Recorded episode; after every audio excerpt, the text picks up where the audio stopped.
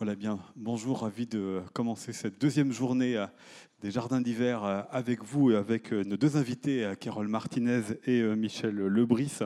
Carole Martinez qui était déjà là hier, puisqu'avec Florence Auvenal est une des deux auteurs qui fil rouge de ce festival. Je rappelle que vous êtes l'auteur de plusieurs romans, le cœur cousu, qui est un conte dans lequel vous racontiez des femmes transmettant de génération en génération une boîte mystérieuse. Puis d'un livre qui euh, bah, avait déjà fait l'objet d'une rencontre ici, c'était avec Véronique Ovaldé à, l'époque, du domaine des murmures. C'est le titre euh, roman dans lequel votre personnage, Esclarmonde, a préféré euh, Dieu à celui avec lequel on, on veut la marier. Elle est emmurée dans la chapelle d'un château et se construit un rapport au monde évidemment très différent. C'est un livre qui a été récompensé par le Goncourt des lycéens. Et puis, il y a un peu plus de deux ans, bah, on retrouvait euh, ce, territoire, euh, cette géographie pour La Terre qui penche, un roman racontant euh, Blanche, une enfant qui est morte à l'âge de 12 ans au XIVe siècle et qui est un livre de dialogue entre sa, son âme quelques temps plus tard pour dialoguer sur la vie, pour dialoguer aussi sur la vérité, sur énormément de, de sujets qu'elles ont en commun mais qu'elles évidemment ne voient pas du tout de la même manière. Et donc euh, aujourd'hui, vous avez choisi d'inviter euh, Michel Lebris. Alors, évidemment directeur du Festival des étonnants euh, voyageurs. Vous êtes l'auteur de nombreux livres. Alors, contrairement à Carole Martinez, je ne vais pas tous les citer parce que là, on en aurait pour une heure entière. Il y a eu des récits autobiographiques, des romans d'aventure, des livres sur Robert Louis euh, Stevenson. Vous avez également écrit euh, sur le jazz, alors ce qui me permet tout de suite euh, d'annoncer que le 15 février paraîtra le dictionnaire amoureux du jazz de Patrice Blanc-Francard et que celui-ci vous a invité à écrire l'article sur Duke Ellington. et je sais ça, voilà. et puis, vous êtes avec nous pour un livre que vous avez fait paraître il y a quelques mois qui s'appelle Kong. Alors, il y avait eu un, livre précédent qui s'appelait La beauté du monde, dans lequel vous racontiez euh, les, pionniers du cinéma euh, animalier des années 20, le couple formé par euh, Martin et Osa Johnson. Et on retrouve ça en partie dans Kong, cette fois-ci non plus pour le documentaire, mais évidemment pour le film de fiction, puisque vous racontez non pas forcément que le film King Kong de 1933, mais tout ce que ses créateurs, Marianne Cooper, Ernest Schoedsack et tous les autres qui ont contribué à, ce film, ont vécu depuis la Première Guerre mondiale jusqu'au aux, années 30, ce qui vous permet euh, de raconter ces années mêlant la destruction et la création, la guerre et l'amour, leurs aventures à, travers le monde, et puis l'histoire du cinéma, qui a permis euh, d'aboutir à, ce film, à ce mythe. Euh, mythe insurpassable, hein, même pour eux, puisqu'ils ont fait ces deux films. Après, s'ils ont continué, ils n'ont jamais pu renouer avec la force de ce film. La première question va être pour vous, Carole Martinez, puisque c'est donc vous qui avez invité euh, Michel Lebris, donnez-nous les, raisons pourquoi vous avez choisi d'inviter aujourd'hui Michel. Bah, pour deux choses. Euh, il y en a sans doute plein d'autres, mais pour deux choses, parce que euh, il se trouve que moi, je ne connaissais pas l'univers contemporain, la, littérature contemporaine, je la connaissais très très mal avant d'être avant moi-même publiée. J'avoue que je ne connaissais pas, j'avais jamais rencontré d'auteur vivant. je, je, je, voilà, je, je, lisais quasiment que des morts. Euh, j'étais, euh, non, non, mais vraiment, quoi. J'étais, j'étais absolument incompétente hein, sur euh, la littérature contemporaine. Et donc, j'ai commencé à, lire vraiment des romans contemporains à partir du moment où je suis entrée dans cet univers-là. Et donc, j'ai commencé à lire Michel Lebris. J'ai commencé à lire avec La beauté du monde donc j'avais, j'ai pas rattrapé mon retard, hein, c'est-à-dire que j'ai lu de Michel La beauté du monde et Kong, et j'ai adoré euh, Michel Lebris comme romancier. J'ai trouvé que c'était, euh, y avait quelque chose de l'ordre du souffle, euh, une force incomparable dans sa dans sa prose, et ses sujets ces sujets, moi, m'embarquaient complètement. Donc, c'est toujours compliqué de trouver des romans qui nous, qui nous plaisent à la fois sur le plan de ce qui est raconté et la façon dont c'est raconté et le style. Et en fait, chez Michel, il y avait les trois. Et en plus, euh, il se trouve que, euh, que bah, quand je suis arrivée dans cet univers de la littérature contemporaine où je connaissais personne et où euh, voilà, j'étais une pure inconnue prof de lettres euh, qui, euh, qui débarque là-dedans avec un roman Le cœur cousu, et eh ben, la première personne à m'avoir accueillie dans ce monde-là, donc absolument inconnue que j'étais, et eh ben, c'est Michel avec Les étonnants voyageurs et le prix Étonnant voyageur Ouest-France qui a été le premier prix que j'ai eu. Donc j'ai une euh, comment dire, j'ai une reconnaissance infinie euh, parce que j'étais vraiment mais absolument inconnue. C'est-à-dire que quand je suis arrivée là-bas, il n'y avait pas eu un article sur mon, livre. Quand euh, le livre est arrivé entre leurs mains, les mains du jury, voilà, je connaissais personne, mais vraiment. Donc j'ai trouvé que c'était une, une honnêteté. Voilà, euh, de, s'intéresser au premier roman d'une inconnue. Et donc, en fait, ce qui est extraordinaire et ce qui est assez, c'est pas si courant, c'est qu'on peut aimer les auteurs quand on les rencontre dans des festivals, dans des, salons, dans des... et puis, du coup, on les lit. Et puis, eh ben, c'est un peu embêtant parce que parfois, on n'aime pas ce qu'ils écrivent. Vous voyez? Et, non, mais c'est terrible, sans rire, c'est très très embêtant, parce qu'on a très envie de, l'amitié de cette personne. Et de... Mais comment lui parler de son livre? On va pas lui dire « Ah, mais ton livre est fantastique », parce que c'est pas vrai. Et de toute façon, ça se verrait. Quoi. Enfin, donc on ne peut pas, donc on ne dit rien. Et ce silence est encore pire, je crois. Donc en fait, ça devient très. Il faut vraiment connaître très très bien quelqu'un pour lui dire ah bah là ton roman, franchement, j'ai moins aimé que le précédent parce que parce que parce que. Il faut connaître vraiment très bien quelqu'un. Euh, et puis après, parfois aussi, on, a lu des romans. On adore le, le, roman, quoi. on adore l'écriture de cette personne, puis on la rencontre, la personne. Et on se dit, finalement, j'aurais peut-être pas dû. donc, donc voilà, donc c'est vrai qu'il y a cette déception et, qui, qui, peut être. Donc voilà, j'ai invité Michel pour ça et je l'ai invité aussi pour son, surtout pour son dernier roman, pour Kong, qui est un roman monstre. Et j'avais très, très, très, très envie de pouvoir en parler. Eh ben, c'est ce qu'on va faire. C'est d'abord une question à, Michel Lebris. Est-ce que vous vous souvenez de votre première lecture de Carole Martinez?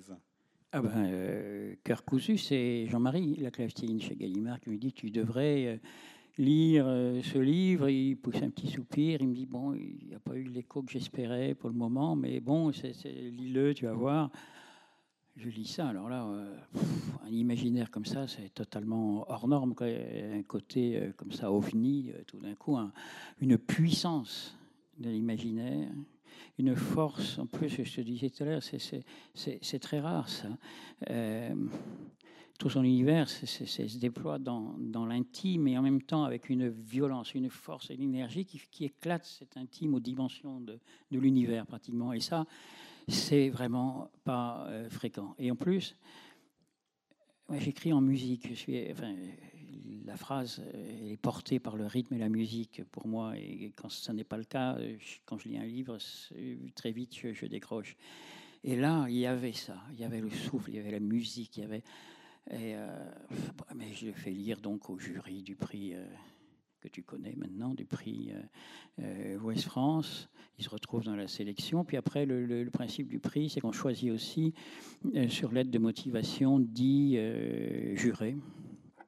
Et après, ils sont libres. Ils ont les 10 livres qu'on a sélectionnés et ils se débrouillent avec pour couronner un, un, auteur. Et ça a été Carole. Donc, ton livre était sorti dans l'automne?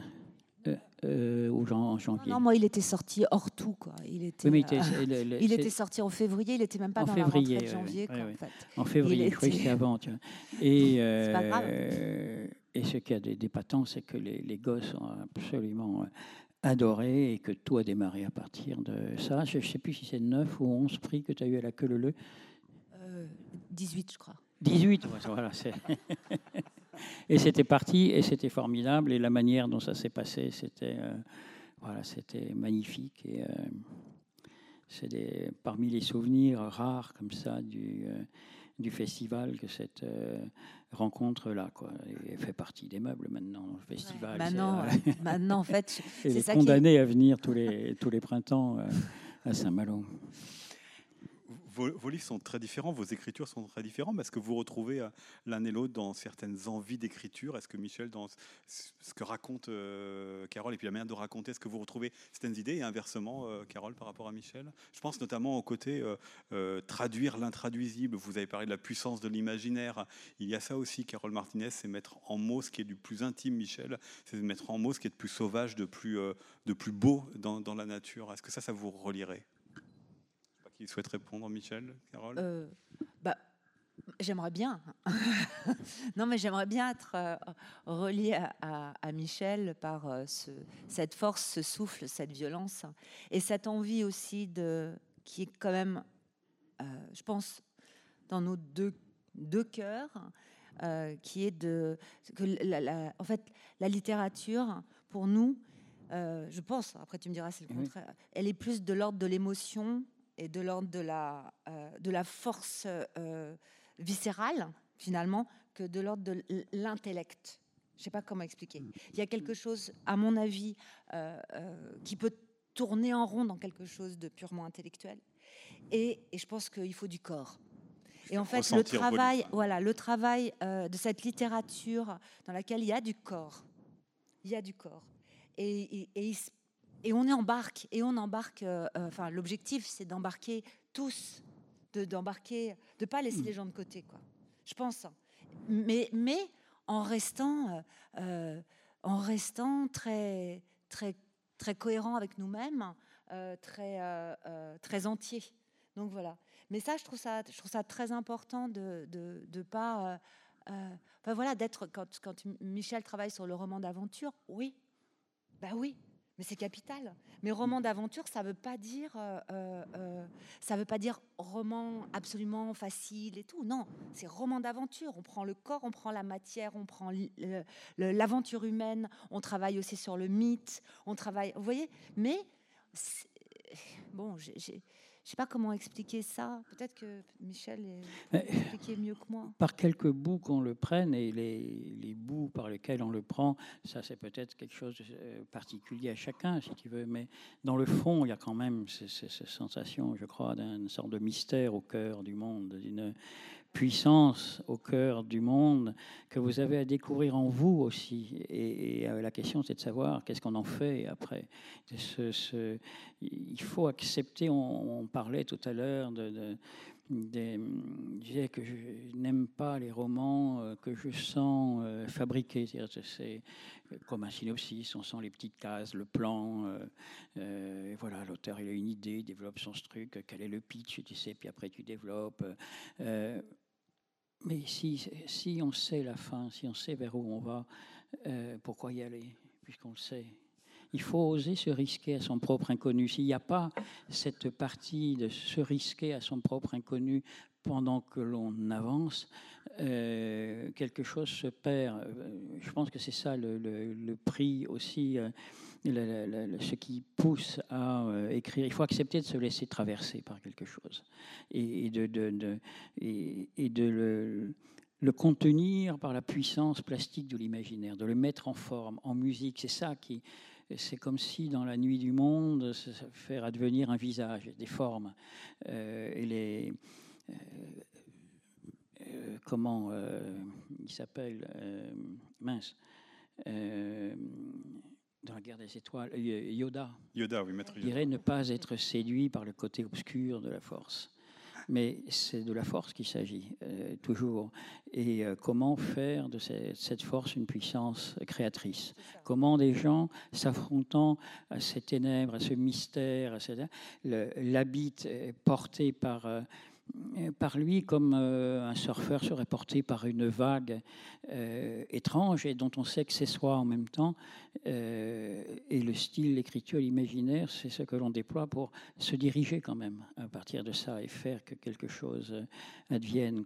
C'est ce, c'est ça qui, pour moi, est, important quand je lis, je ne sais pas, que ce soit Moby Dick, Au cœur des ténèbres, ces livres-là pour moi, ils ont été mes livres tout de suite parce que je savais que c'était de ça qu'il qu'il était question. Et alors, pour le coup, tes personnages, qui sont, ils sont en plein, ils se construisent à partir de cette force.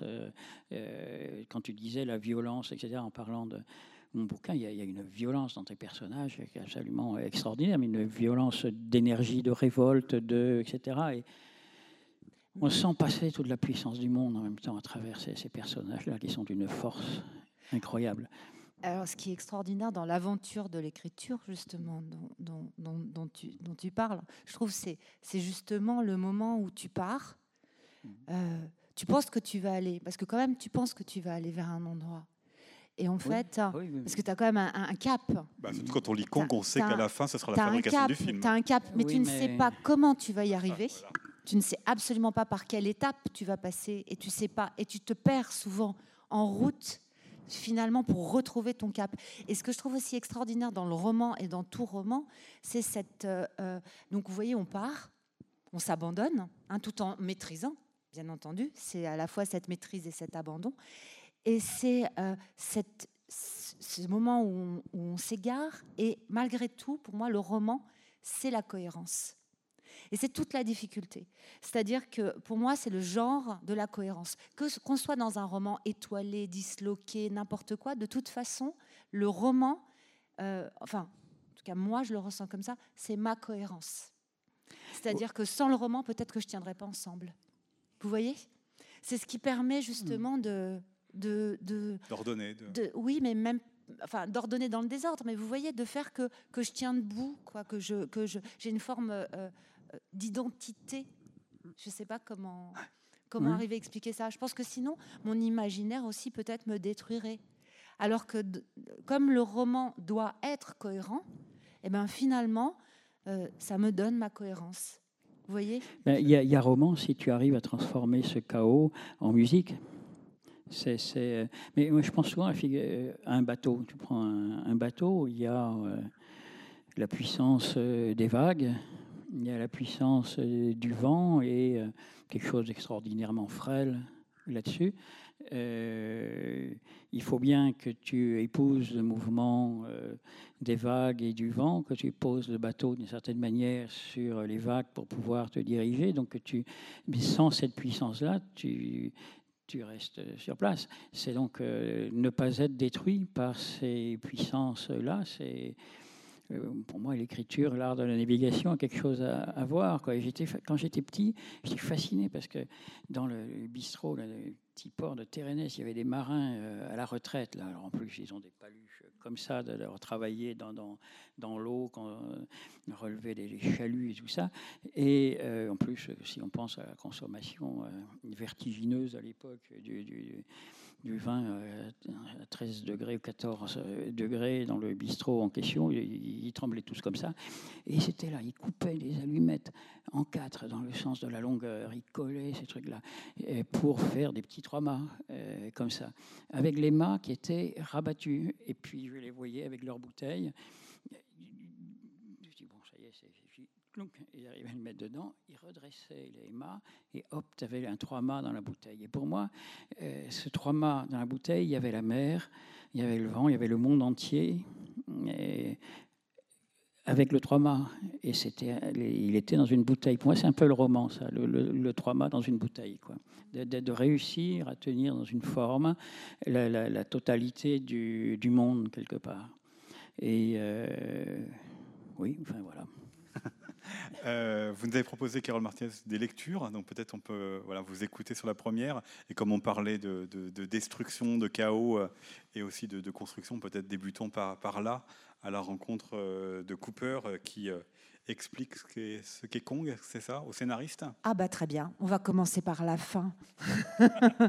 très bien, mais parce que comme ça au moins je suis sûre d'avoir le temps de, de, de, lire cet extrait qui je trouve est très très très important dans, dans, dans, le roman de, de Michel.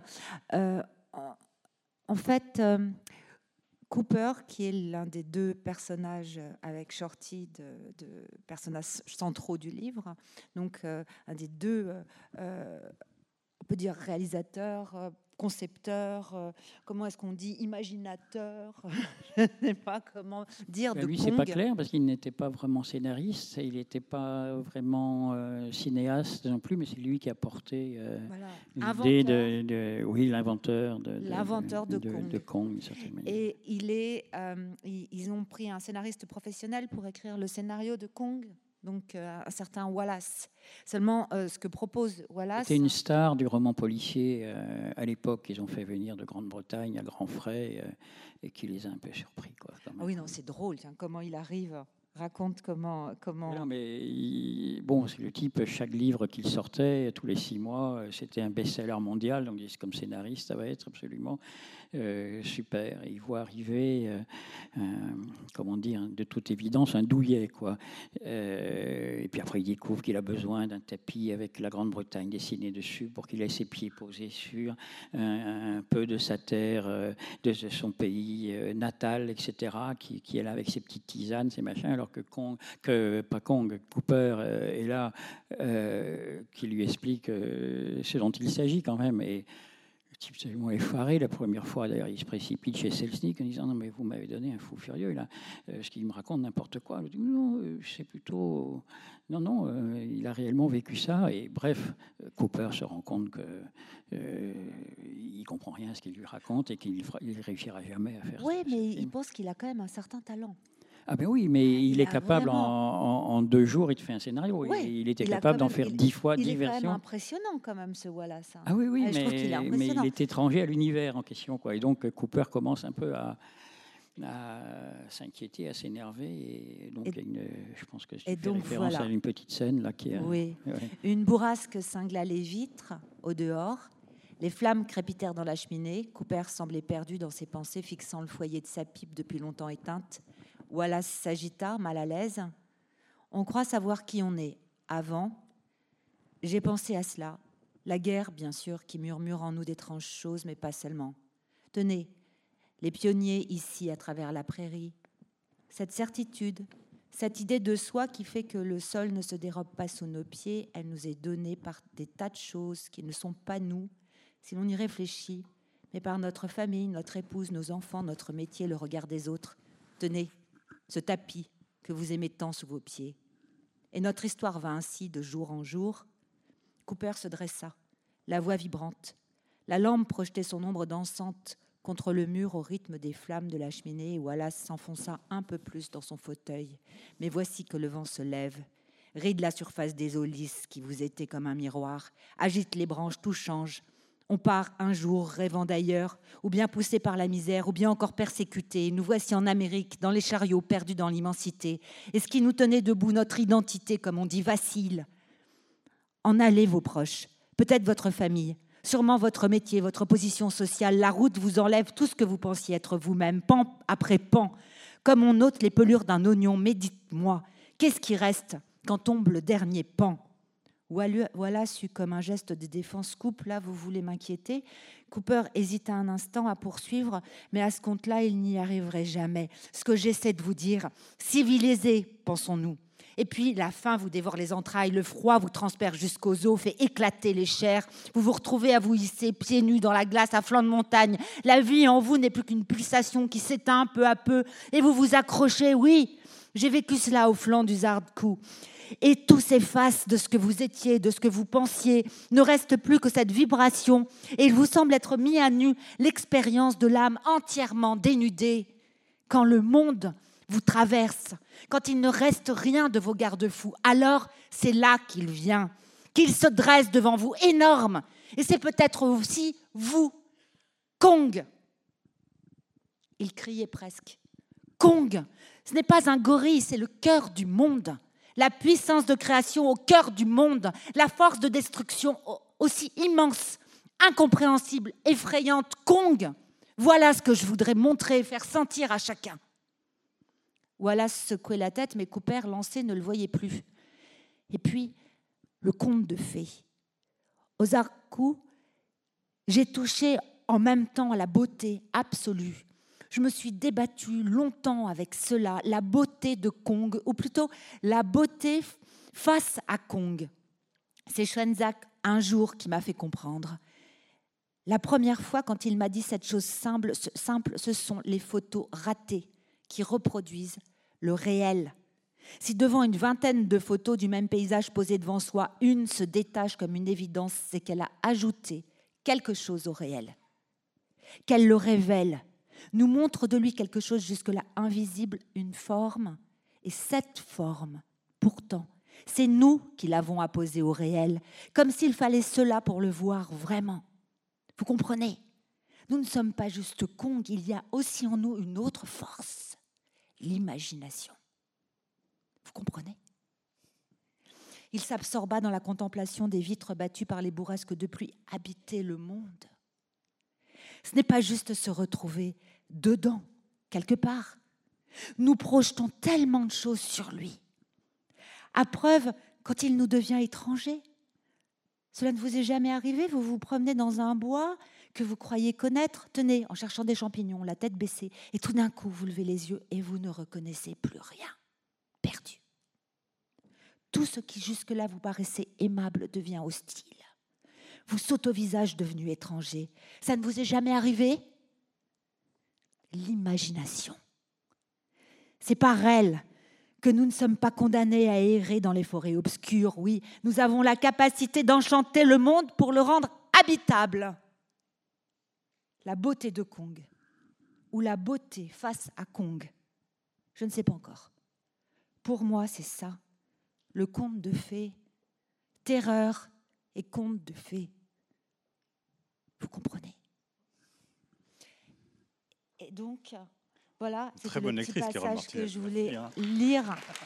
Absolument, parce que je trouve que là-dedans, en fait, il y a une force, mais il y a une force incroyable. Alors, ce que je, en fait, Wallace va en mourir.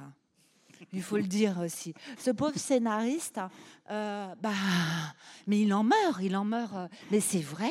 une pneumonie, disons, et, euh, juste après, quoi.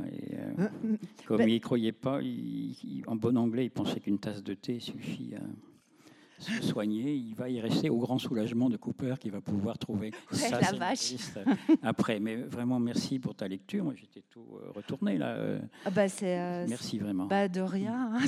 C'est merci pour ton roman. Mais c'est, voilà, ce livre est porté par ça et, et, et tu parles déjà en fait euh, dans justement la beauté du monde quelque part. Il y a la beauté du monde, mais il y a autre chose qui. Enfin, cette beauté, elle est, traversée par euh, par des champs de guerre et de chasse et de. Donc on, trouve dans euh, ton œuvre, enfin en tout cas dans les deux romans que j'ai lus, cette force sombre, la destruction qui engendre ou qui est contenu par l'imagination. Et je trouve que, voilà, c'est, euh, c'est, euh, tu nous enchantes le monde. L'imaginaire sauve de la réalité, sauve de, la destruction? D'abord, le, le, révèle. Le, le révèle et euh, en même temps permet de l'habiter. Quand on parle de, se perdre, c'est précisément quand tout d'un coup on perd l'habitation du monde, mais ça arrive dans une pièce, par exemple euh, la nuit, on entend un craquement et euh, un lieu qu'on habitait paraît hostile, étranger. Euh, tout d'un coup, il y a un moment de, panique. On, on habite le monde par notre imaginaire, par nos rêves, par nos perceptions, en fait, par notre histoire, etc. On a besoin de tout ce tissu-là pour habiter le, le monde. Sans fiction, sans conte, sans légende, sans production de euh, l'imaginaire, pour le coup, on serait étranger dans le monde et on, vivrait dans l'épouvante, je pense. Oui, mais tu dis aussi qu'on habite ses rêves et qu'on habite aussi son effroi. Oui. Donc en fait, on habite. On le contient en même temps. En, même temps, c'est un mouvement complexe. oui, mais en même temps, les rêves sont des cauchemars parfois. Oui, aussi, oui, oui, oui, oui. oui. Euh, non, on ne vivrait pas dans l'effroi, peut-être on verrait, on ne vivrait pas autrement que dans l'indifférence, sans distinction avec euh, un caillou, euh, en gros. Quoi. C'est l'habitation sensible du monde, c'est par l'imaginaire toujours. Et Parce que si on pense à la, aux mots, c'est la même chose. Tu disais, on ne sait pas où on va, par exemple, où on sait qu'on, enfin, on ne sait pas comment on... on va y arriver. Oui, mais je, je, je, raconte souvent, mais c'est quelque chose qui m'étonne à chaque fois. C'est quand on croit savoir où on va et que les, les phrases ne viennent pas. voilà, ça, ça, ça, sonne pas bien, il y a toujours un pied en trop euh, ou pas assez, et puis il n'y a pas le rythme, et puis pourtant c'est simple, et vous êtes là, vous tournez en rond, vous énervez, vous, écrivez dix fois la phrase et ça fonctionne jamais. Euh, moi j'ai une petite technique à ce niveau je me concentre de, sur, là-dessus le soir, et quand je me réveille le matin, la phrase elle est elle est là à chaque fois. Et elle est euh, rythmée, musicale, je la trouve parfaite, etc. Il y a juste un détail, c'est qu'elle dit euh, autre chose que ce que j'essayais de dire, ou elle dit euh, le contraire de ce que j'essayais de dire. Et moi, je fais confiance au rythme. Je sais que la phrase a raison. Je sais que si je si je calais, c'est que j'allais dans une mauvaise direction. Il faut accepter, se laisser porter. Je parlais du, surfeur sur une vague. Il faut accepter de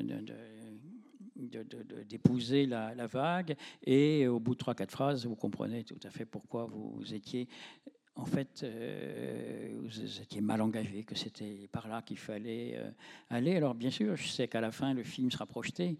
Et puis je sais aussi, euh, en gros, tout ce qui est possible de savoir sur leur histoire. Mais ça, c'est rien par rapport au, au roman. Le roman, c'est c'est comme un slalomeur, les faits sont les piquets, euh, et le récit, c'est le slalom, euh, vous respectez les piquets, mais après, il y a la, liberté, il y a l'invention qui va faire vivre tout, euh, tout ça. Mais vraiment, c'est pour moi un, mystère total, les mots, la capacité qu'ont les mots à dire l'indicible, enfin à suggérer le euh, l'indicible, parce que le rythme précède le sens.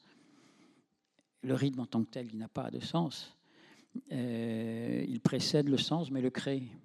Ça, c'est quelque chose qui n'arrête pas de me, fasciner et qui place l'écrivain en dehors de l'ordre du concept rationnel, de, la démarche intellectuelle, etc. Quand je dis se risquer à son inconnu, c'est se risquer à l'inconnu du, euh, du, langage aussi mais justement, ce que, ce que dit Hugo, c'est que euh, finalement, le langage ne, ne cherche pas l'infini, à exprimer l'infini, il le crée.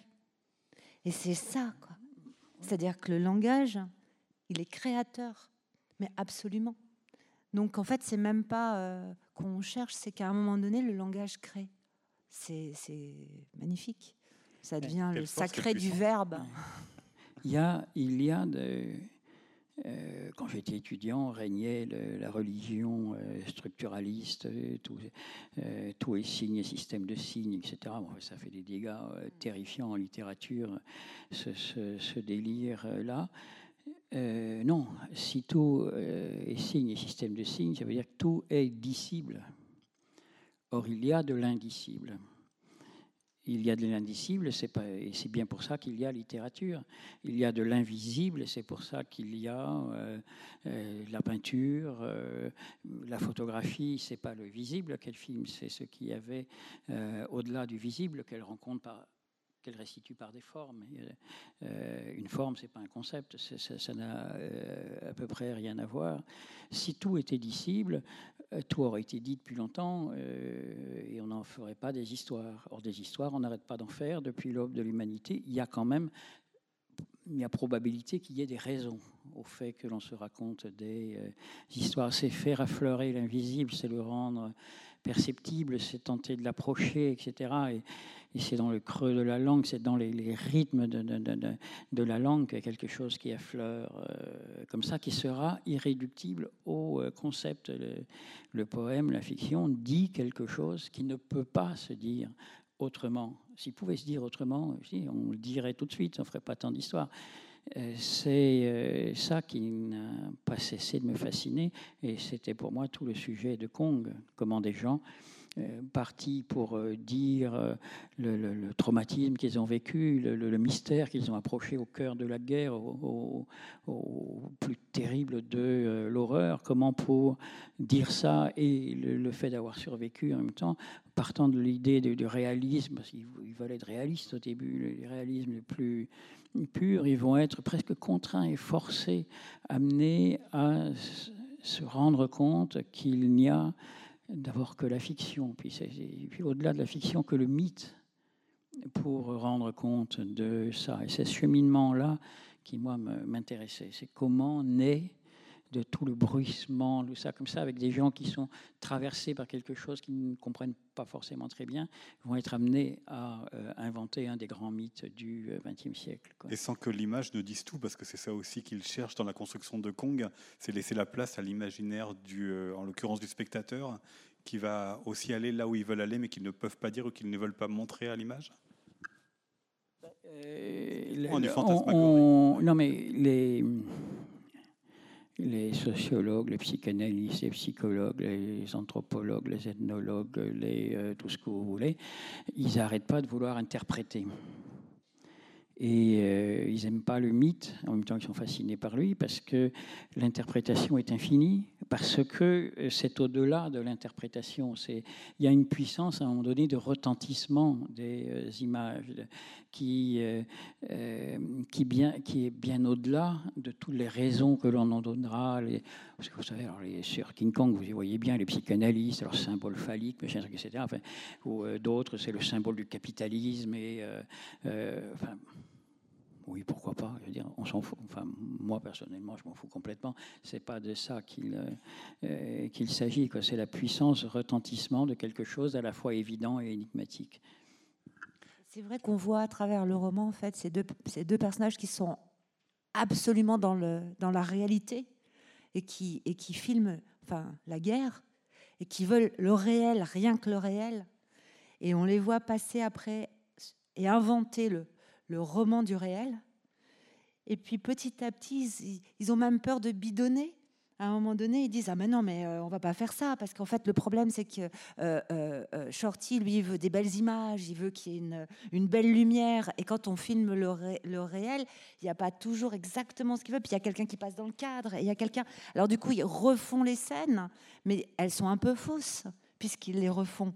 J'imagine dans la jungle filmer impromptu un, tigre qui surgit avec le matériel de l'époque. Euh, Au début, c'est ce qu'ils veulent, ils y croient. Et puis en fait, ils trouvent pas de tigre. Enfin bon, c'est un peu le. Et, on les voit en train de se débattre avec ce que c'est que, voilà que le filmer le réel, la réalité, et en même temps essayer d'être au plus proche. Et ils, y vont, mais vraiment, ils donnent deux quoi. Ils font des, des, des, ils ont des aventures extraordinaires et, et, on croit, mais ils peuvent en mourir hein, à chaque parce fois. Parce qu'il faut dire, on a parlé de la Première Guerre mondiale, mais après, ils se retrouvent dans le conflit de la création de, de, l'URSS. Ils sont là euh, entre la guerre entre les Grecs et puis euh, les Turcs.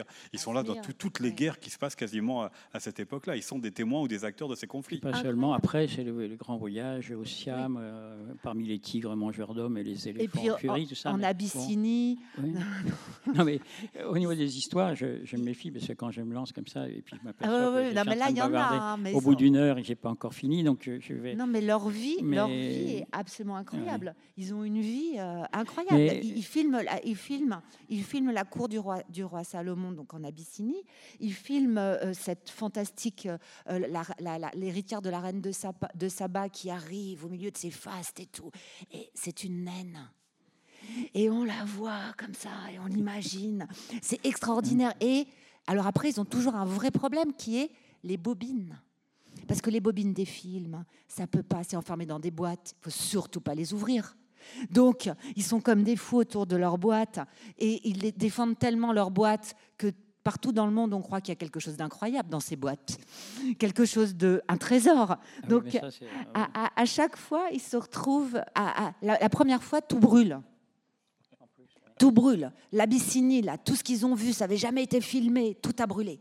Donc maintenant, ils se méfient et à chaque fois, il leur arrive des aventures avec ces boîtes de films et on imagine ça, être dans un monde pour lequel le cinéma ne signifie rien, n'existe pas. Les boîtes, c'est forcément un trésor.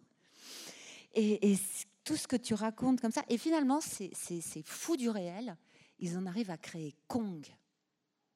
Et c'est ça qui est génial. Et moi, ce qui m'intéressait aussi dans cette histoire, c'est que c'est une question qu'on se pose aujourd'hui. C'est-à-dire, moi, je, euh, les, rencontres avec nos voyageurs, etc., c'est comment rendre compte du monde aujourd'hui, puisqu'on se trouve aussi dans une situation où un monde disparaît, un autre vient, et eux sont justement à la charnière de deux mondes comme ça. La guerre 14-18, la Grande Guerre, c'est un, monde qui s'est englouti, un autre qui euh, qui arrivent. Et d'une certaine manière, on se pose les mêmes euh, questions. Comment ce rapport d'incandescence entre la fiction et le monde Comment rendre compte du, euh, du monde? Alors, on avait lancé l'idée de littérature monde, sauf que c'est une idée qui, qui a marché, mais quand ça marche, ça veut dire que ça dévie aussitôt, un, dans des, romans de journalistes, en fait, et c'est vraiment pas ça que j'avais en tête, ou du roman engagé. Et ça, on a déjà euh, donné euh, aussi, mais il y en a des tombereaux, là, qui, qui euh, sont des livres, certes émouvants, qui pensent bien, qui défendent des justes causes et tout ça, mais on a l'impression d'avoir une ressucée de la littérature engagée dans les années 50. Quoi. Et j'ai peur qu'il y a quelque chose qui s'annonce de ce genre-là je voulais dire que seul l'imaginaire a puissance à dire l'inconnu du monde qui, euh, vient et l'inconnu euh, en soi.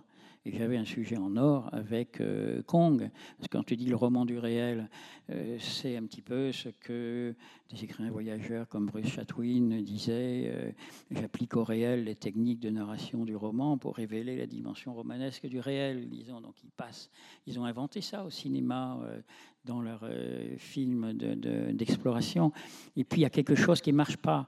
ils butent toujours parce qu'ils sont acclamés, les films qui sortent, sont, ils sont hallucinants, les films qu'ils ont tournés en, même temps. Puis ils sont toujours, non, non, franchement, on a loupé notre truc. les journalistes, là, les, New Yorkers, etc., qui disent Non, mais attendez, euh, on n'a jamais vu des images comme ça, arrêtez. Du non, non, non, nul, nul, on a loupé notre truc. Alors, comme évidemment, personne ne sait qu'est-ce qu'ils ont en tête, je dis Non, mais bon, euh, ils, jouent les coquets, quoi, c'est pas possible. Et euh, jusqu'au jour où ils vont va sortir, dans, alors, un truc insensé, l'aventure de la création de ce film, il faut penser quand même que toutes les techniques d'animation euh, sont à inventer pour le, faire. Il n'y a pas un stock de techniques préexistants qui va permettre de faire ça euh, comme ça à l'aise. Non, tout est à inventer à un moment où le monde s'effondre, dans les années 30, euh, la Grande Dépression, Hollywood au bord de, de, de, la crise financière, et même d'ailleurs la RKO, la société productrice de Kong, en quasi faillite pendant que le monde se lézarde de tous les côtés, puisque quelques semaines après la projection de Kong, Hitler prenait le pouvoir. Donc, dans cette espèce de sensation de tout un monde qui s'effondre, d'arriver quand même à faire ce, fichu euh, film euh, comme ça, c'est. Euh, et en plus, quand il le projette pour ajouter au romanesque, la nature fait bien les choses. Enfin, puisque euh, projetant le film euh, au Chinese Theater, euh, qui existe toujours bien sûr à, sur Hollywood Boulevard à Hollywood, un tremblement de terre rase une partie de la, de la ville et c'est comme s'il y a Kong, comme s'il y avait Kong sortant comme ça des ruines fumantes, énormes, gigantesques. Enfin bref, c'était la, totale. Quoi. Là en plus, enfin là c'est exactement ce qui s'est passé, mais même dans le, le, le, le passage que je viens de lire il y a l'orage dehors, en fait. Tu sais, euh, ce moment euh, de, de, de la, la, révélation, en fait. Ah, ça, c'est le début, ça, au début. Et de... tu as toujours, as toujours les, les, les, éléments qui s'agitent. Oui, mais alors là, euh, ça, c'est un truc insensé. Je ne sais pas si ça t'arrive, parce que tu es aussi. Ah, tu travailles beaucoup. ça s'agite autour. Oui, oui, mais c'est pas ça. C'est quelquefois aussi le, la puissance du hasard comme si tout d'un coup, la documentation, les trucs, il y avait une aimantation bizarre, un livre qui tombe, et c'est forcément sur la phrase que vous cherchiez, ou des choses comme ça. Et je cherchais le début, tu sais, du, du, bouquin, et je tombe. Je me suis quand même cogné sur Internet, moi, le, jour par jour, le New York Times et le Los Angeles Times, euh, en plus de 29 à 33. Et là, euh, j'avais euh, lu aussi pour la beauté du monde, etc. Le, mais j'avais je les avais toujours sur euh, mon ordi, mais euh, j'y retourne et je tombe sur euh, cette histoire insensée de Conan Doyle qui vient faire une conférence à New York dans un congrès de spirit mené par son ami Houdini et qui projette des images. C'était les premiers trucages qui existaient, ça. Mais il projette, il voulait dire, le, il y a un pouvoir psychique de, création d'images. On peut traverser les époques, etc. C'était pas, je disais congrès de spirit. Non, lui était spirit, mais c'était un congrès de précipitateurs, des choses comme ça, qui rigolent. Ils disent ouais, non, bah, sauf que Conan Doyle, faisait 2 mètres de haut et un redoutable boxeur euh, et qui euh, invitait chacun euh, en désaccord à venir s'expliquer dehors. Donc les gens disaient bon, mollo. il dit mais je vais vous le démontrer. Il amène un écran, il s'en va et là toute la salle hurlement de terreur parce que tout d'un coup sur scène apparaissent des, des dinosaures, des trucs qui se, qui se battent, qui s'éventrent, qui se mâchonnent, etc. Et mais on n'avait jamais vu ça, donc il pense que c'est vrai. En plus, euh, tout d'un coup, il se, il précipite comme ça sur euh, l'image, les mondes se précipitant vers la salle, l'orage euh, éclate, les, gens se piétinent les uns les autres, etc. Et c'est le moment où Cooper, pour la première fois de sa vie, voyait des images, enfin truquées, sur le coup, ils ont cru que c'était vrai.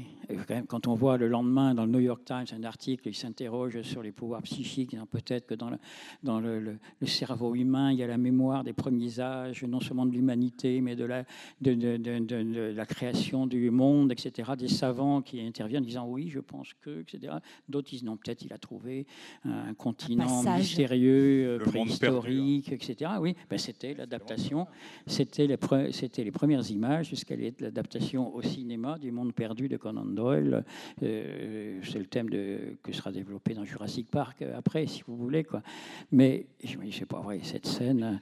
Même les, les, plus pointus de la société holmésienne française qui passent leur week-end habillés en Sherlock Holmes à, euh, jouer des petites scénettes et tout, ils connaissaient pas cet article. Non, tu rigoles. Si, je l'ai envoyé. Vous tombez là-dessus, comme démarrage des bouquins, forcément. Euh, c'est extraordinaire de voir. Euh, mais ça, c'était le hasard. Mais en même temps, on vous dit, bon, voilà, c'est forcément la première scène du, du, roman. Quoi. Et c'est extraordinaire aussi de voir comme le regard, notre regard aussi, a évolué et changé par rapport au cinéma.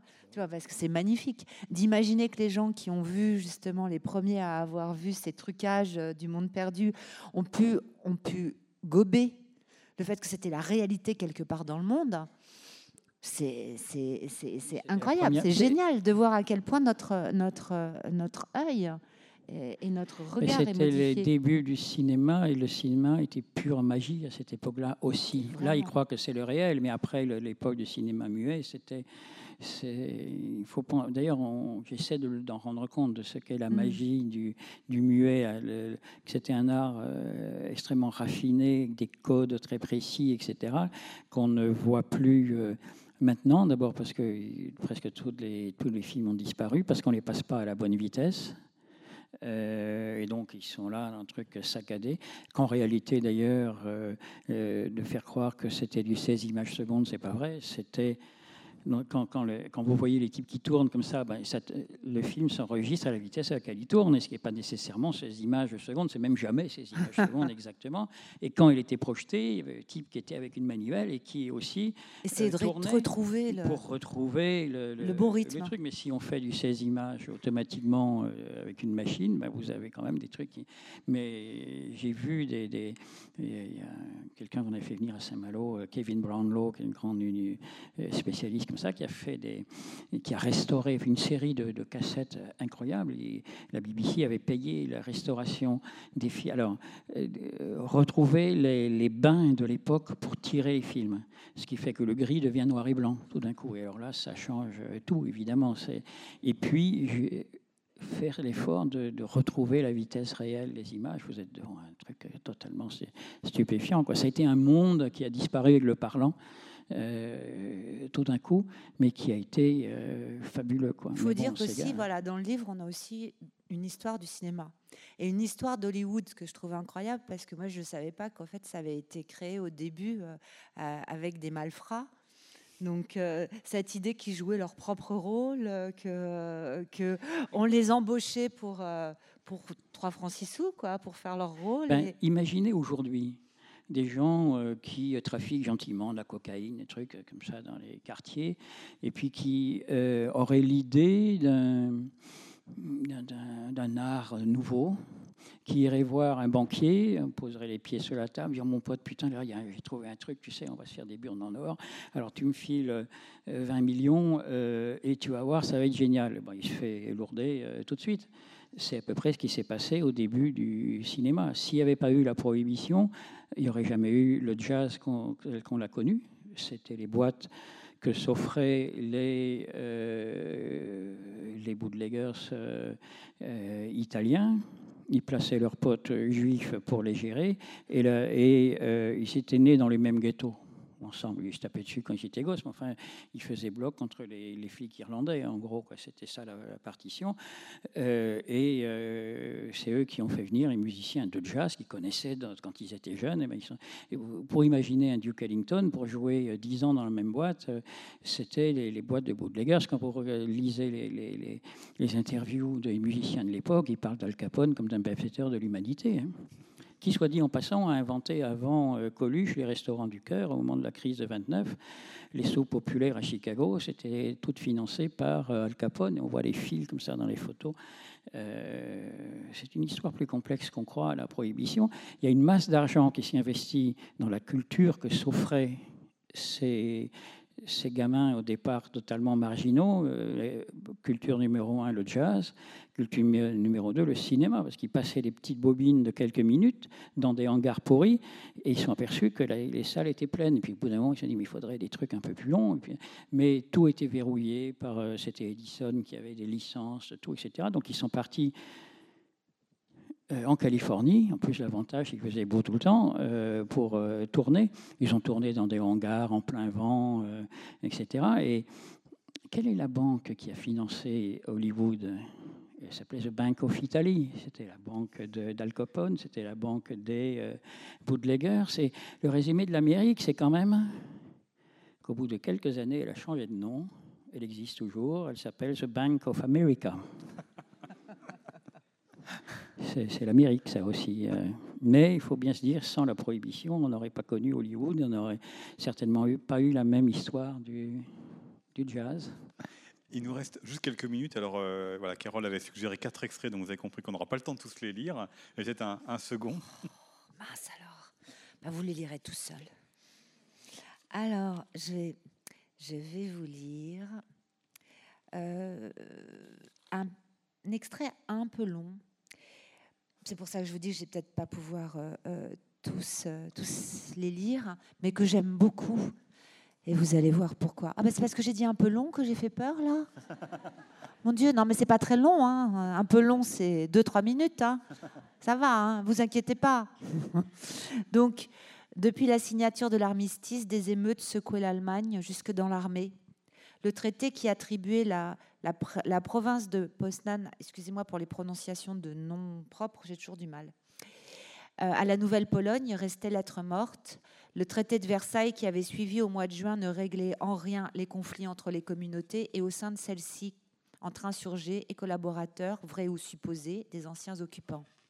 À l'Est, les bolcheviks se faisaient de plus en plus pressants en donnant à leur guerre des allures de libération des paysans et prolétaires jusque-là sous le joug des propriétaires terriens polonais de tenter, comme les Juifs, de vivre tout simplement en paix, était évidemment tenu par chaque camp comme la preuve d'un soutien à l'ennemi.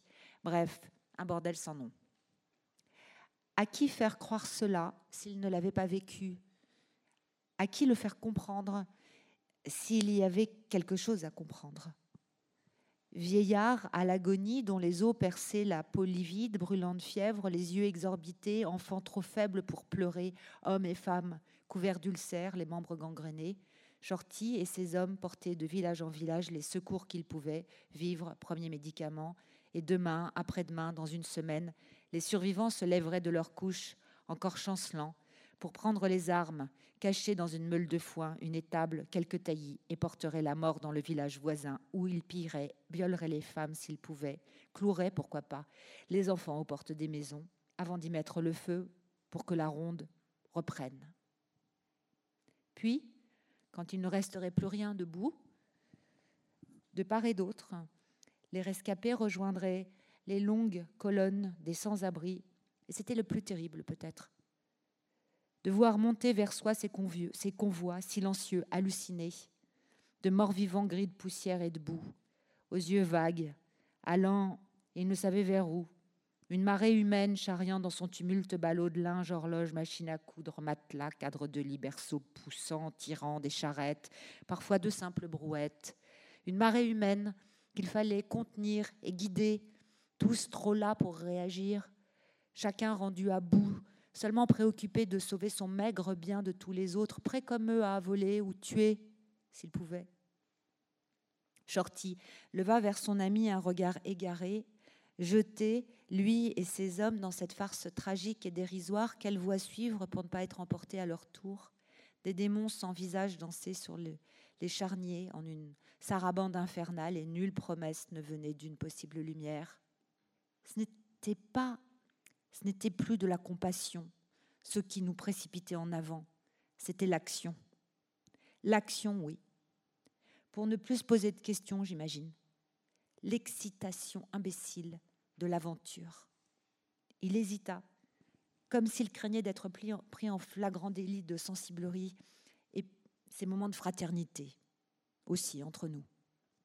Ivres de fatigue, ces hommes et lui multipliaient les raids sur route ou par train blindé quand il restait des voies, en prenant de tels risques qu'à chaque nouvelle mission, ses supérieurs pensaient ne plus les revoir, jusqu'à ce raid épique à travers les lignes russes sur les champs pétroliers d'Ukraine où des Polonais se trouvaient pris au piège ils arrivaient avec leurs fleurs en pot, leurs caniches. Et nous, mais pas question, on doit embarquer tout le monde, laissez tout derrière vous. Les trafiquants qui avaient rempli leurs matelas de cigarettes sortaient déjà leurs couteaux. Bon Dieu, il a fallu se battre avec eux. Heureusement, j'avais le pied de la caméra pour cogner. Et puis le choléra s'y est mis. On a dû jeter deux corps sur la voie. Mais tu sais pas le pire ou le plus drôle, tu me diras?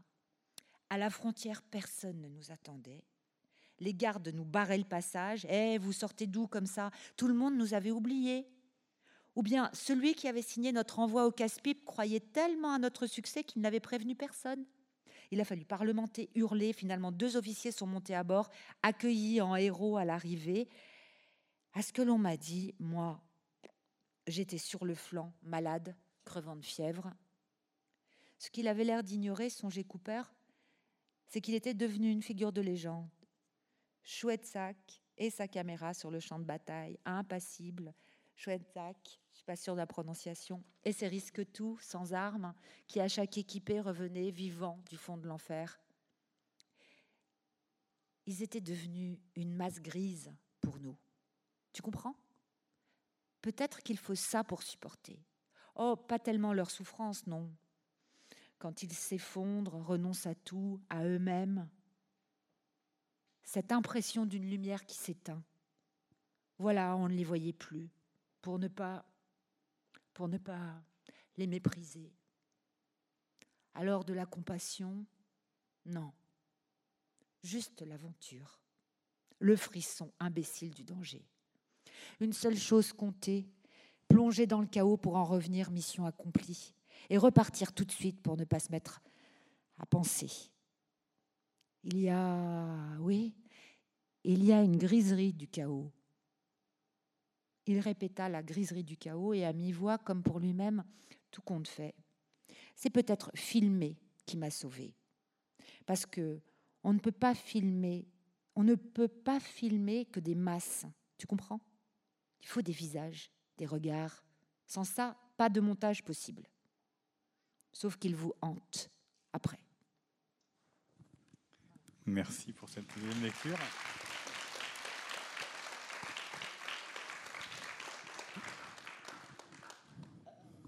On va peut-être prendre quelques questions, c'est comme il reste ah, une minute. Voilà. Qui souhaite, bah, monsieur Merci beaucoup. Ce serait une question pour vous deux, même si ça partirait d'une question qui m'est venue en lisant un bouquin de, de vous, Michel Lebris, qui est Nous ne sommes pas d'ici où vous évoquiez un petit peu en parlant notamment de, Jacques Lacarrière, euh, l'agnostique, et avec cette idée que ce monde et cette réalité euh, seraient euh, pour le moins imparfaits. Et que la contemplation de la beauté du monde, alors je crois que vous parliez surtout d'un émerveillement d'enfant dans la baie de Morlaix, donc ça a été le point de départ pour vous de cette quête de la beauté.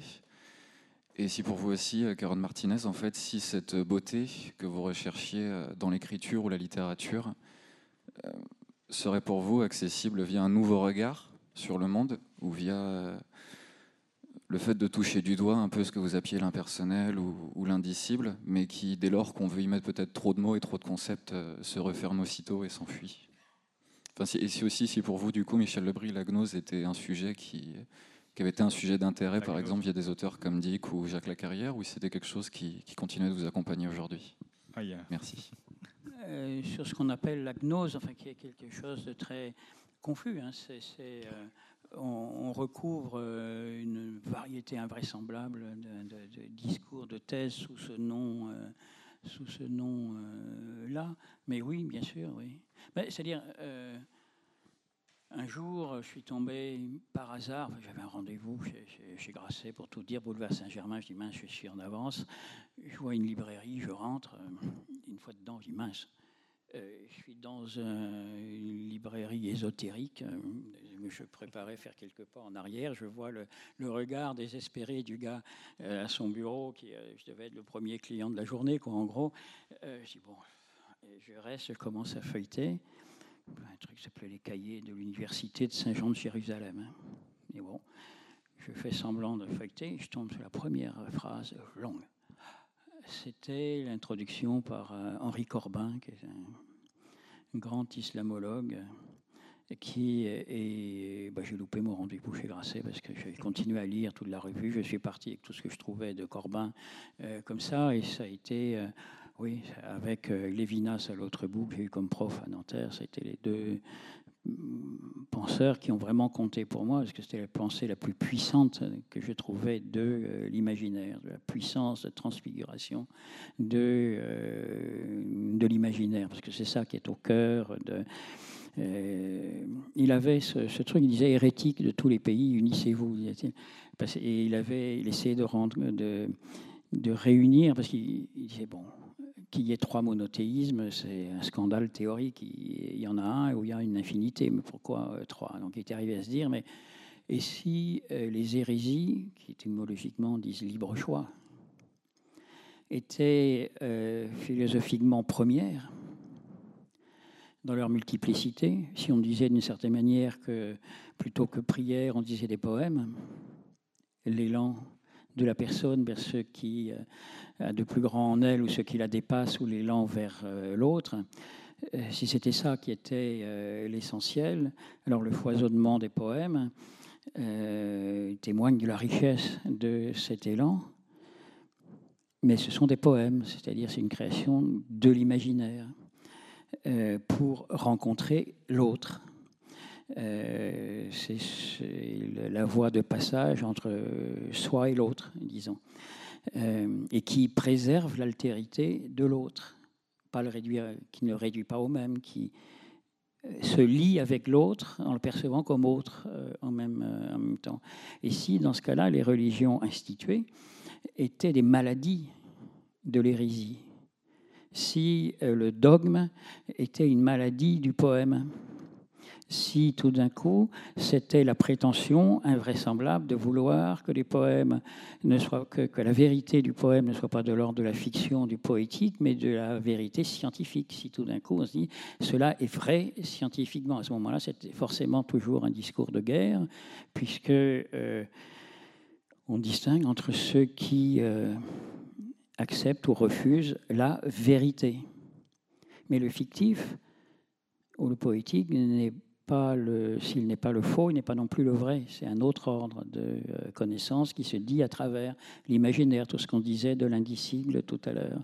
Et donc il disait, si, si on voulait réunifier les trois religions du livre, peut-être est-ce par le foisonnement de ce qu'on appelle les hérésies qu'on trouverait des points communs. Et ça a été tout son travail d'ailleurs, euh, avec euh, des mystiques euh, juifs, musulmans, chrétiens, etc., pour montrer que bah, dans tout ce foisonnement, il y avait une pensée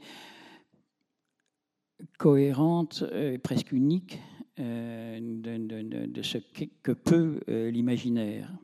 Et ça, c'était quelque chose qui libérait un espace euh, énorme pour penser la fiction et le poème. Tout d'un coup, ça n'était plus simplement le bien dire d'un discours, des, rhétoriques, la maîtrise de, choses tout à fait extérieures, mais ça, touchait réellement à l'essence même. Qu'est-ce qu'engage la fiction? De l'idée de, l'être humain, de l'idée de la grandeur de, de l'être humain. Parce que si je vous regarde, à l'autre bout, curieusement, il y avait Lévinas, qui euh, penseur euh, juif, alors, qui, est un métaphysicien euh, extraordinaire aussi, qui partait de l'idée du visage, qui disait Mais si je vous regarde dans les yeux, votre visage, c'est pas juste une masse de viande. si je regarde, vous regarde dans les yeux, il y a dans vos yeux un monde dans lequel je ne rentrerai pas. Et c'est l'acceptation de l'altérité de l'autre en face de vous, qui, euh, c'est-à-dire la transcendance de l'autre par rapport à vous, qui vous renvoie à votre propre, à la perception de votre transcendance. L'expérience du jeu et du tu, disons, est euh, fondamentale, plus riche que le stade du miroir de la psychanalyse, parce que ce n'est pas simplement un miroir, c'est on se découvre dans le regard de l'autre.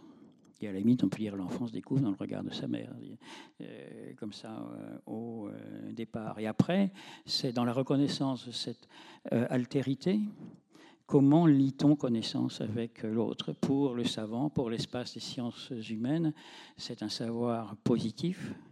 Qui se trouve délivré, mais par définition, la science réduit l'autre au même par la répétition de l'expérience qui fonde la loi comment lier connaissance avec l'autre sans le réduire au même?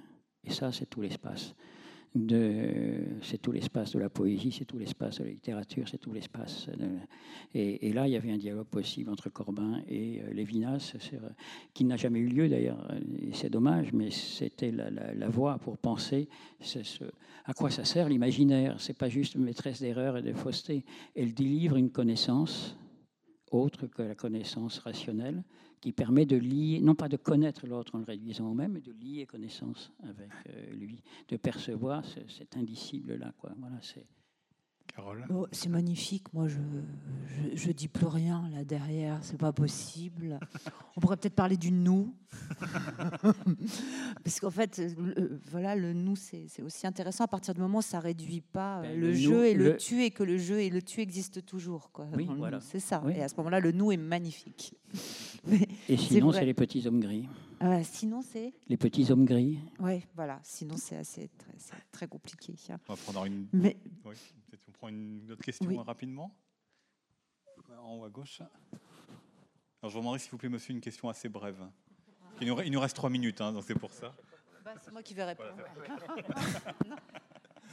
Euh, à vos yeux, les, les animaux ont-ils un imaginaire? Parce que mon chien m'a appris quelque chose ah, cet hiver. C'est au mois de décembre, euh, chez moi, euh, souvent de minuit à 2-3 heures du matin, il était pris de panique. Il venait se blottir à mes pieds. Et puis, il était, effrayé comme ce n'était pas possible. Et, de temps en temps, j'entendais des, bruits des, euh, cognés contre, contre la cloison interne, hein, le placo. Quoi. Et vraiment, il était effrayé pendant deux ou trois heures. Et là, je me suis dit, il y a un visiteur invisible. Et euh, le, dernier, le dernier jour où il est venu nous rendre visite, c'était la nuit de la Saint-Sylvestre. Et depuis, plus rien. Mon chien passe des nuits euh, tranquilles. Quoi. Mais vous n'êtes pas, pas allé voir derrière le contreplaqué s'il n'y avait pas des mulots, des choses comme ça qui vous amusaient à faire euh, peur non, aux chiens c'est rénové fréquemment il n'y a pas longtemps. ah, vous n'avez pas osé, quoi Non, non. mais mais peut-être qu'en fait, il avait peur des souris, votre chien si ça se trouve. C'est alors je ne sais pas si je, sais pas du tout si les chiens ont un imaginaire, j'en sais strictement rien. J'ai moi-même un chien et, mais j'ai beaucoup de mal à le comprendre. C'est-à-dire que euh, souvent je me dis je, me dis qu'il est il est très sympathique. Mais parfois, j'ai l'impression qu'il est, qu'il est vraiment spécialement bête. Mais c'est très drôle. Hein, il fait semblant. alors peut-être qu'il fait semblant, mais alors il fait vraiment bien semblant. Et du coup, il est extrêmement têtu aussi. Mais il, part pour jouer à la balle, par exemple. Il court après sa balle. Il aime bien sa balle normalement, mais il y a quelque chose qui passe sur le côté. Il s'arrête et il regarde et il va chercher la chose qui passe sur le côté. Quelqu'un qu'il a cru reconnaître ou Ouais. n'importe quoi. Et il oublie totalement la balle. Puis moi aussi, du coup, parce que je suis aussi bête que mon chien. Ce qui fait que Ah bon, chaque sortie nous coûte une balle à chaque fois. Parce que je vais regarder ce qu'il regarde. Non, mais et attends. voilà. Un labrador, ça peut comprendre entre 250 et 500 mots. Nous, on a eu des labradors. euh, elle en comprend trois. Je veux dire, euh, tous les jours, ils voulaient apprendre un mot, euh, un mot nouveau. Euh, limite, ils connaissaient plus de mots que le, que le voisin.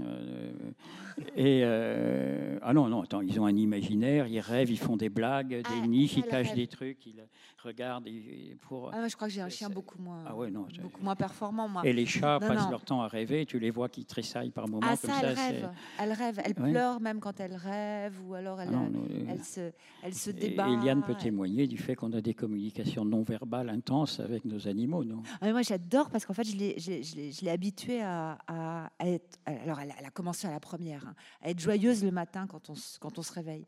Et donc, euh, on se met tous à quatre pattes avec elle pendant, euh, pendant cinq minutes. Mais maintenant, on est toujours obligé de le faire parce que la pauvre, sinon, elle est frustrée. Donc, dès qu'on se réveille, on, on- on passe cinq minutes. C'est peut-être l'inverse, c'est peut-être elle qui se dit bon. et- Qu'est-ce qu'ils sont cons? Mais c'est super agréable. Il y a une sorte de joie. Elle est d'une joie, elle est joyeuse. Alors, il ne faudrait pas briser ça. Donc, du coup, Oui. je ne lui dis pas qu'elle est bête. On va finir sur le mot de joie alors. C'est un très bon mot. Euh, je vous signale qu'il y a d'autres rencontres avec euh, Carole Martinez et avec Michel Lebris. Vous allez pouvoir retrouver Michel à 16h à l'espace Vie euh, du citoyen pour euh, qu'il vous euh, livre sa bibliothèque idéale, ce que fera Carole demain à la même heure. Et puis je renvoie évidemment à, à vos livres que vous pouvez faire dédicacer dans le hall. Donc Kong pour Michel Lebris. Et puis Et, et un immense merci à Carole. Moi, j'ai été vraiment très touché par tout ce que tu as dit et euh, bah, j'aimerais bien l'occasion un jour parler plus longuement de ce que tu fais parce que ce que tu disais euh, de Kong, je pense que transposé euh, aurait pu être dit pour tes livres aussi sur cette puissance obscure, sur cette force. C'est- magnifique ce qu'elle écrit. Ce vous vous bien, que imaginez pas à quel Michel, point on ne l'arrête pas. non, mais Et on ne l'arrête si vous ne l'avez pas. pas lu, lisez-le parce que c'est euh, dans le- la littérature française, c'est quelque chose aujourd'hui d'absolument unique comme euh, ton. oui.